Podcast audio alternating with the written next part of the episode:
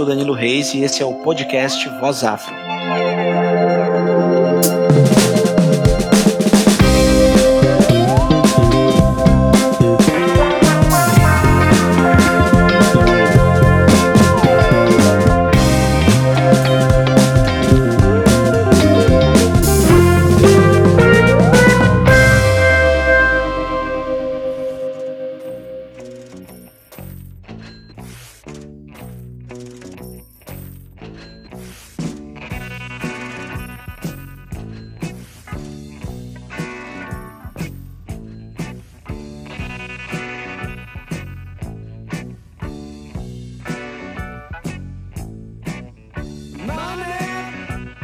Fala pessoal, bom dia, boa tarde, boa noite, sejam bem-vindos ao podcast Voz Afro.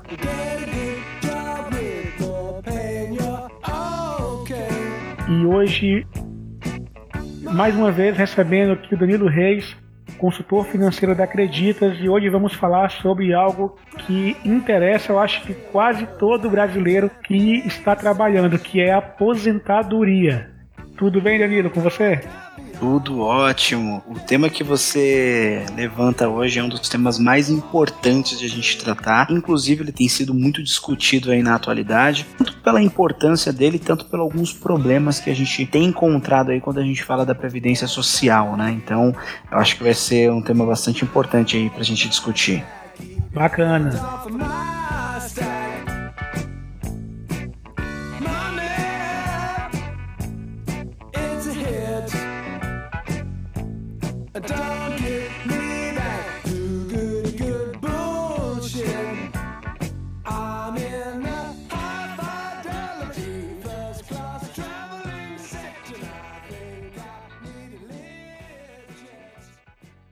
Você está escutando o podcast Voz Afro.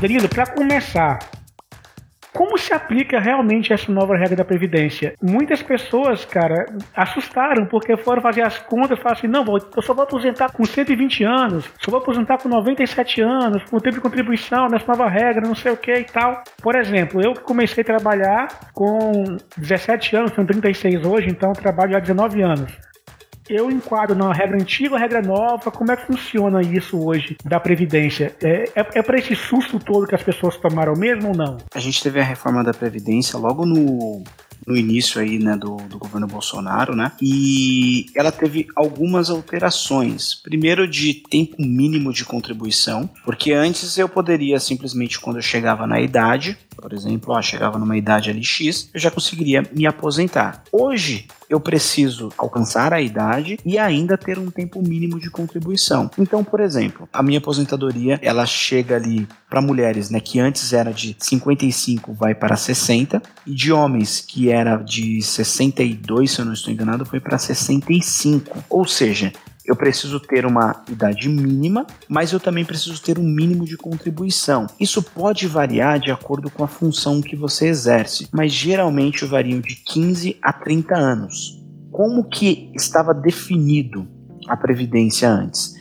Que era o 80-95, que ele somava a idade mais o tempo de contribuição. Se batesse 80 para mulheres, 95 para homens, você se aposentava. Isso não funciona mais. Atualmente é tempo mínimo de contribuição mais idade. E aí, trabalhador rural tem algumas características específicas, alguns setores também. Mas a gente também tem uma outra questão. Quando foi feita a reforma da Previdência, a gente teve o seguinte aviso ali, né, do, do ministro da Economia, que falou o seguinte: olha, essa reforma da Previdência ela foi implementada, né, gerou uma economia, porém daqui a 10 anos será necessário uma nova. Simples assim. E aí tivemos a pandemia. E aí com a pandemia ele veio e falou o seguinte, ó, sabe aquela economia que a gente gerou lá com a reforma da Previdência? Foi. Então é necessário em breve a gente volte a discutir uma reforma da Previdência. Então é importante a gente pensar o seguinte, olha, eu vou me aposentar daqui a 5 anos, ok, talvez essa regra ali tenha validade para mim. Eu tenho 15 anos já de contribuição e etc. Ou um caso ali de longuíssimo prazo, eu não tenho ideia de qual vai ser a regra. Então a gente tem que começar a ter um pensamento de dois, dois pontos. Ou a gente vai partir para uma reforma, né? então a gente vai chegar, olha, reforma absoluta, vamos trabalhar na reforma, vamos pressionar para que tenha uma reforma justa que englobe todos os setores da sociedade, inclusive o funcionalismo público, para que aí sim todo mundo consiga se aposentar, ou a gente começa a pensar num plano individual de aposentadoria. São esses dois pontos aí que a gente precisa avaliar. Apenas corrigindo aqui, é 62 anos para mulheres e 65 para homens, tá? Com um tempo mínimo de 15 anos de contribuição. Tá. A reforma trabalhista teve em 2016 ou 2017, eu não me lembro ao certo a data quando foi. Influenciou alguma coisa nessa reforma da Previdência, a contribuição, ou o que eu falei não tem uma ligação uma coisa com a outra? Não, a reforma trabalhista, ela, ela tratou de outros aspectos. Ela tratou, por exemplo, da terceirização do trabalho, que antes alguns setores não era permitido, e depois passou a ser permitido, porque qual foi a lógica que eles utilizaram? Olha, estavam, estamos ali num momento de desemprego, o Brasil, né, foi pós né, o impeachment lá da Dilma, então foi em questão de 2017, que ela saiu em 2016. Então veio o tema e falou: estamos com desemprego muito elevado, taxa de juros elevadíssima, as pessoas precisam trabalhar, precisamos fomentar a economia. Então, a primeira regra que eles aprovaram é lei de terceirização que antes tinha um grande empecilho ali. Então, por exemplo, eu posso pegar um trabalhador que ganha 5 mil reais pegar essa, esse posto de trabalho e eu vou dividir por três trabalhadores, né, terceirizando, cada um ganhando R$ 1.300. Então ele permitiu que essa estratégia fosse adotada. Isso, na teoria, aumenta né, o, o número de trabalhos, porém tem um achatamento do salário. Então por isso que tinha muitas críticas de um lado, elogios dos outros. Outros pontos, ele permitiu algo que antes não era possível. Eu, por exemplo, negociar a minha demissão. Antigamente era, ou eu sou mandado embora sem justa causa, né, sem aviso prévio, eu recebo lá 40% de multa do meu FGTS. No caso de justa causa, eu não recebia nada, e se eu pedisse as contas, eu também não recebia nada. Na negociação, permitia que eu e a empresa negociasse e eles pagassem de multa, por exemplo, 20% né, de multa sobre o valor do FGTS e não o valor total. Então, eles deram algumas flexibilidades muito mais voltadas para o lado da empresa, para que a empresa tenha tenha mais facilidade de contratar, porque o objetivo naquele momento era gerar mais empregos. Então isso não impactou diretamente na Previdência. O único ponto que teve ali de diferença na Previdência era: eu estava trabalhando. Estava trabalhando, então todo mês, né, vinha lá a dedução do INSS. Caso eu fosse mandado embora, eu recebia o seguro-desemprego durante dois, três, quatro, até seis meses. Esse seguro-desemprego também tinha uma dedução de INSS, né? Na verdade, ele não deduzia especificamente, mas a empresa pagava o INSS ainda. Ele tirou essa obrigatoriedade da empresa pagar esse INSS durante esses meses de seguro-desemprego. Então isso facilitou a vida da empresa e do ponto de vista previdência, se você é mandado embora, você tem menos meses ali de contribuição. Então a diferença substancial foi essa, do ponto de vista previdência. Certo.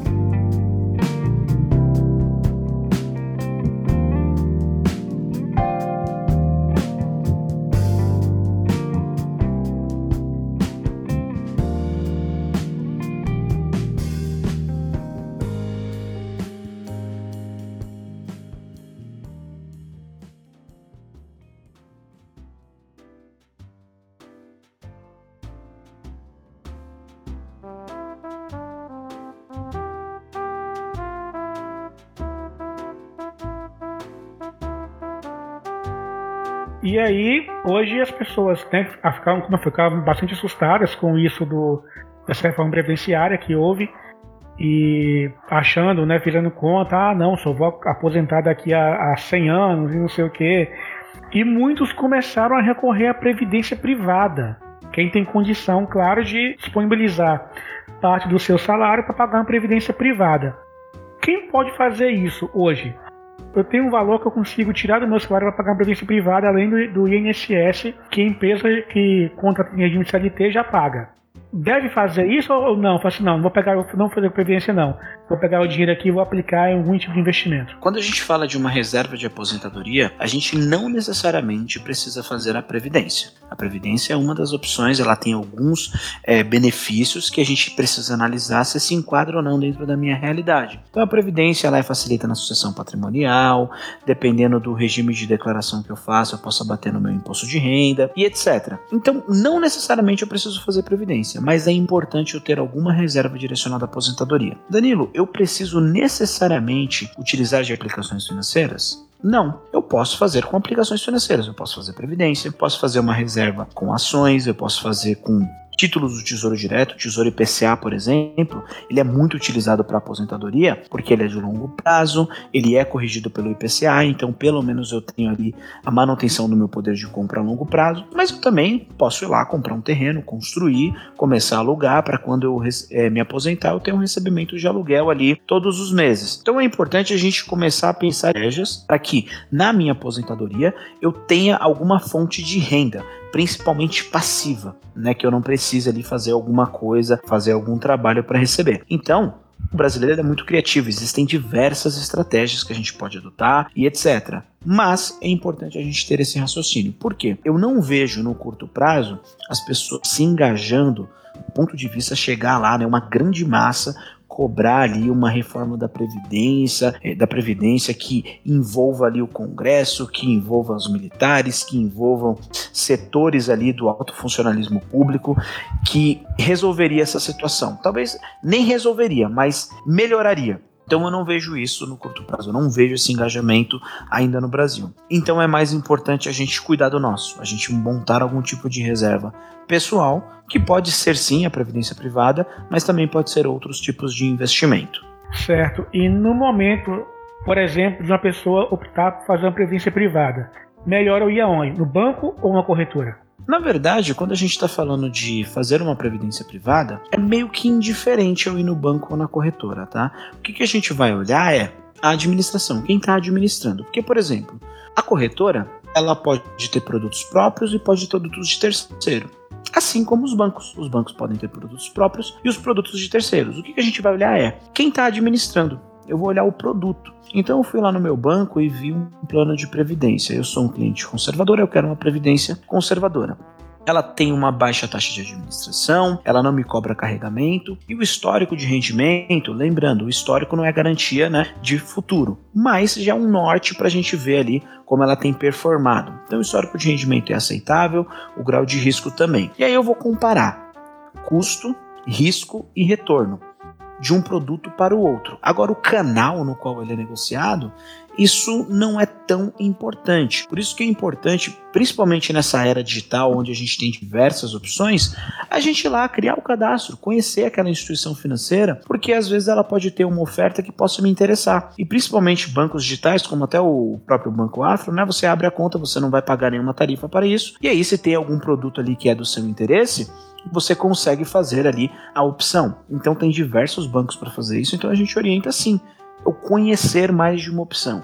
E aí eu analisar o produto e não a instituição. Porque a instituição, se você analisar, a estrutura de bancos, né, elas são muito semelhantes, porém alguns vão oferecer produtos diferenciados à sua realidade. Então, por exemplo, eu já vi instituições financeiras que permitem eu entrar em planos de previdência ali que eu preciso, sei lá, de mil reais para entrar. Em outras instituições, o mesmo produto, eu vou precisar de 20 mil, de 50 mil reais para entrar. Então, isso ali, o produto é o mesmo, mas a, a política da, da instituição pode ser diferente. Então, por isso que é importante a gente analisar um a um. Certo. É, a minha pergunta foi assim em relação a banco ou, ou corretora, porque eu também não sei se é mito. É, aí tá aí você para me corrigir se se for mito isso, mas eu já vi muita gente falando assim: na hora de você fazer uma previdência privada, analisar muito bem onde está fazendo, e inclusive muita gente falava assim: não, tem que fazer em banco estatal, porque se for um banco privado e o banco quebrar, você perdeu todo o seu dinheiro que tá ali e tal. É raro né, acontecer, mas aconteceu o caso de bancos quebrarem mesmo e a pessoa perder todo o investimento que fez. Por isso a pergunta, mas eu faço onde? No corretor ou vou fazer no banco, no estatal principalmente, porque o risco de quebrar é menor? Eu acho que aí tem dois pontos, né? Uma coisa é, existem lá modalidade de renda fixa, que é quando eu pego meu dinheiro e empresto para o banco. Estou emprestando meu dinheiro para o banco, estou contratando um produto de renda fixa. Quando eu pego meu dinheiro e coloco em uma previdência, eu não estou emprestando meu dinheiro para o banco eu estou colocando meu dinheiro numa estrutura que é administrada por uma seguradora que está eventualmente ou a seguradora do banco ou é uma aliada do banco, por assim dizer. Então, se o banco quebrar, ele estava ali como figura de administrador. Então, o meu plano de previdência, ou se fosse um fundo de investimento, continua.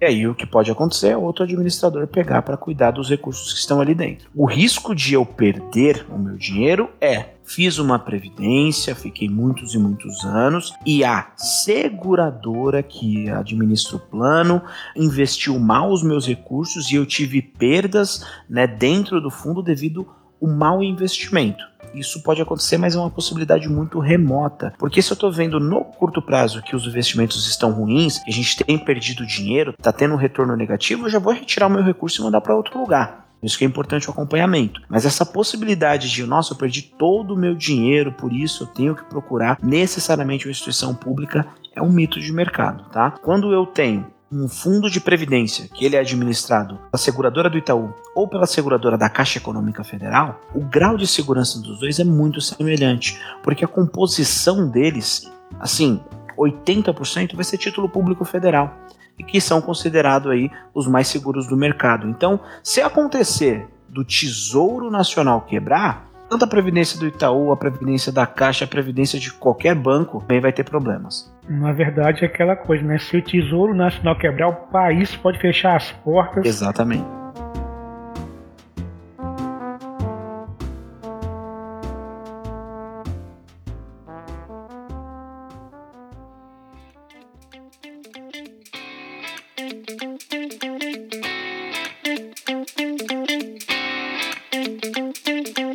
E no caso, Danilo, dos PJs, né? Hoje tem muita gente contratada nas empresas por regime de PJ e não mais CLT. Até mesmo porque os encargos para a empresa são menores, né? No caso de PJ. Sim. No caso do PJ, do MEI e tal, as pessoas eles podem contribuir com a Previdência no valor que quiser ou tem um, um, percentual realmente em cima do faturamento que ele tem no caso com o PJ? Outro ponto, né, que até esqueci de mencionar, uma das questões da reforma trabalhista foi ampliar os locais onde poderia ter contratação sob o regime PJ, que antes tinha algumas limitações. Então hoje em dia é muito mais comum a gente ver pessoas nesse regime. Vantagem: a pessoa tende a ter um salário maior, porque a empresa arca com menos encargos trabalhistas. Porque existe uma, uma lógica, aí eu não, não tenho os números, mas dizem que é o seguinte: quando a empresa contrata você, se ela te paga dois mil reais de salário, ela tende a pagar mais dois mil reais para para atender as questões né, trabalhistas, as questões fiscais,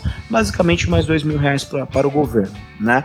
Então você recebe dois, mas você custa para a empresa quatro, às vezes até cinco. Então, quando a gente tem um regime PJ, a empresa paga diretamente para você e não precisa gastar outros recursos lá com o governo e etc. Do ponto de vista em você fazer a sua reserva de previdência, é o ideal. Mesmo se você for CLT e mesmo se você for é, PJ. Se você for PJ, você não vai ter ali crédito no FGTS, você não vai ter desconto do INSS. Então é você que vai ser responsável pela gestão do seu recurso. Então é aquela, aquela brincadeira meio Homem-Aranha, né? Grandes poderes vêm grandes responsabilidades.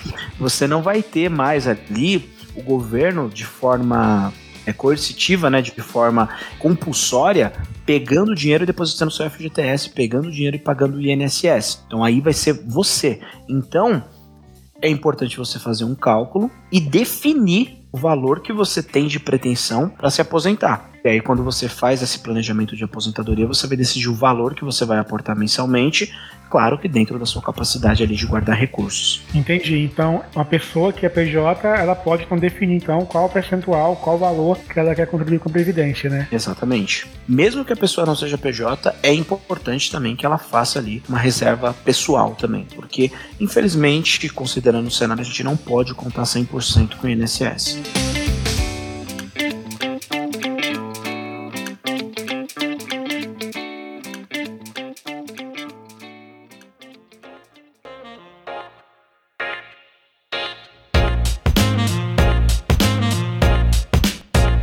E Danilo, sobre os tipos de aposentadoria, por exemplo, no caso de produtor rural, aposentadoria especial, como é que funciona isso?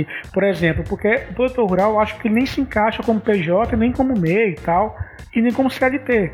Porque é o cara que muitas vezes ele planta né, e, e, vende a sua, a sua produção em feiras, ou, ou às vezes entrega em supermercados sem nota fiscal e tal, mas para vender assim. Como funciona para esse público, para essas pessoas, a questão da aposentadoria? O produtor rural, ele acaba sendo mais um vespeiro da Previdência. Por quê?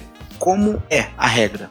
Sou produtor rural, eu trabalho, trabalho, trabalho. E vamos dizer o seguinte, eu não, eu não tenho certeza, mas é, o tempo de contribuição dessas pessoas, é, na verdade eles não contribuem, né? Mas o tempo de trabalho dessas pessoas variam ali de 25 a 30 anos. Então eu falando, olha, eu fui produtor rural, trabalhador rural durante 35 anos, durante 20 anos, eu quero me aposentar. Como funciona? Eu vou no estado, e aí eles vão pedir, ah, me comprova que você foi produtor rural. Então eu pego algumas pessoas para dizer, não, ele trabalha aqui mesmo, tá tudo certo, eu consigo me aposentar.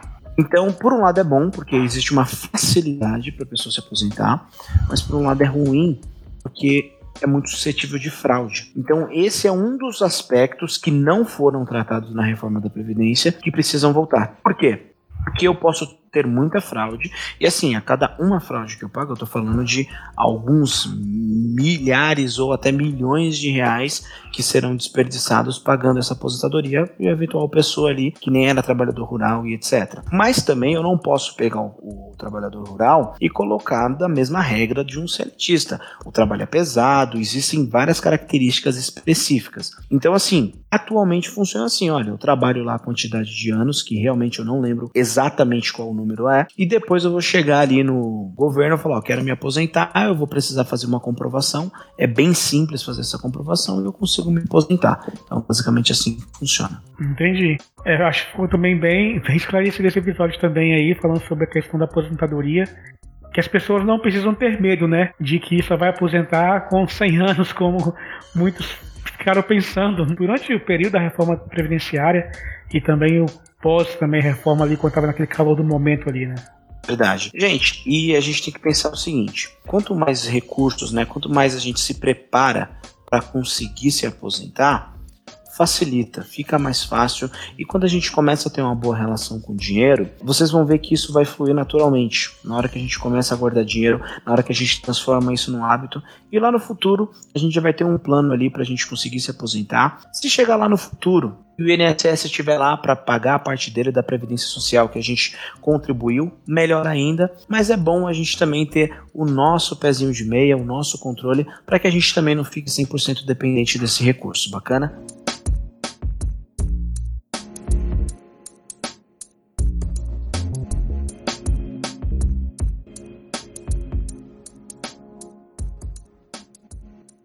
Você está escutando o podcast Voz Up.